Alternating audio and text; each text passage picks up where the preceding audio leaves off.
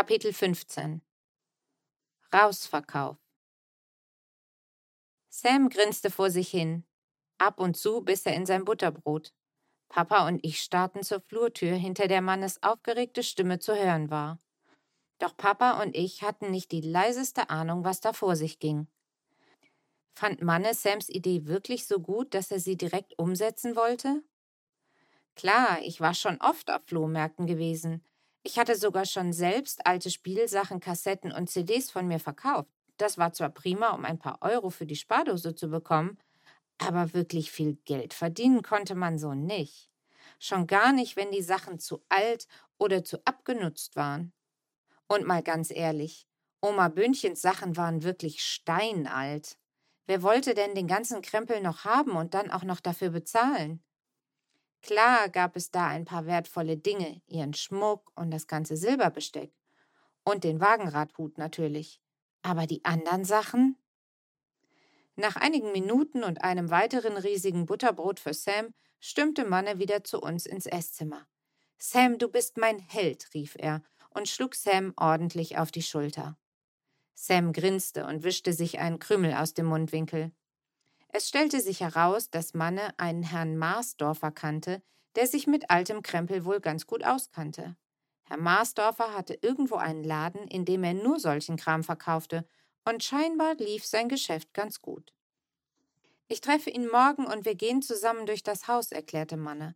Er guckt sich das Ganze an und wir entscheiden, ob sich sowas wie ein Flohmarkt überhaupt lohnen würde. Das wird der Brüller, sagte Sam zuversichtlich. Ihr seid doch alle übergeschnappt, murmelte Papa und raufte sich die Haare. Herr Marsdorfer hielt die Sache mit dem Flohmarkt für eine geniale Idee. Er fand das Haus selbst schon so klasse und konnte sich sehr gut vorstellen, dass der Flohmarkt ein Erfolg werden könnte.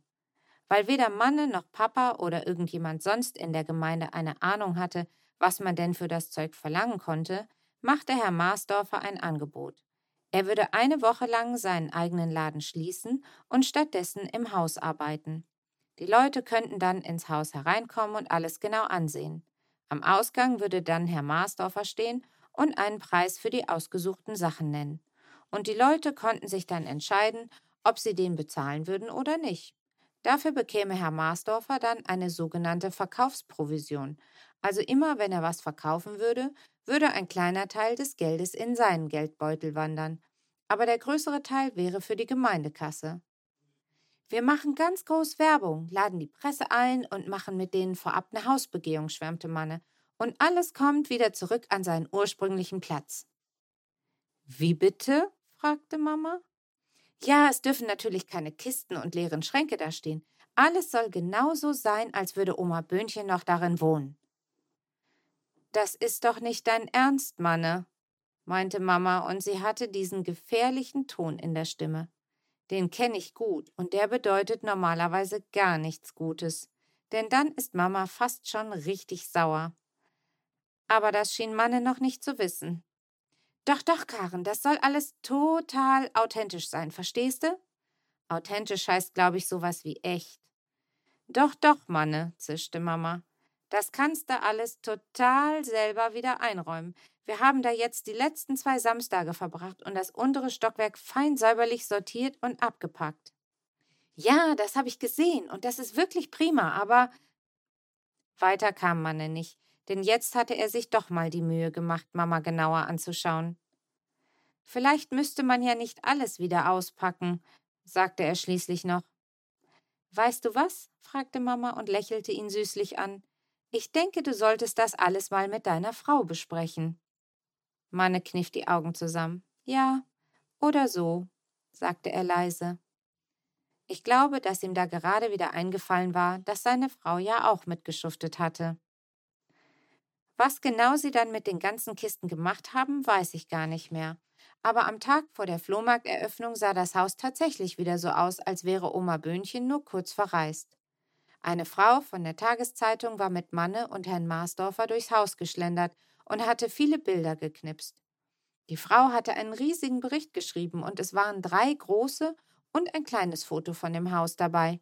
Auf einem war sogar Manne drauf, aber den hätte ich fast nicht erkannt, weil er so komisch grinste. Herr Marsdorfer hatte noch eine tolle Idee gehabt für die Teile, die man nicht einfach so unter den Arm klemmen und mitnehmen konnte, wie zum Beispiel Möbelstücke und so. Wer wollte, konnte sich eine Nummer geben lassen und bekam dann ein paar knallgrüne Aufkleber. Auf die durfte man dann seine Nummer draufkritzeln, und wenn einem etwas gefiel, musste man das dann bei Herrn Marsdorfer bezahlen, und dann klebte man gut sichtbar seine Nummer drauf und konnte es irgendwann später abholen. Ich bekam auch eine Nummer, die zwei, weil ich auch ganz zu Anfang schon gefragt hatte. Nur Manne war schneller gewesen, der hatte die Nummer eins bekommen. Ich brauchte aber nur einen einzigen Aufkleber.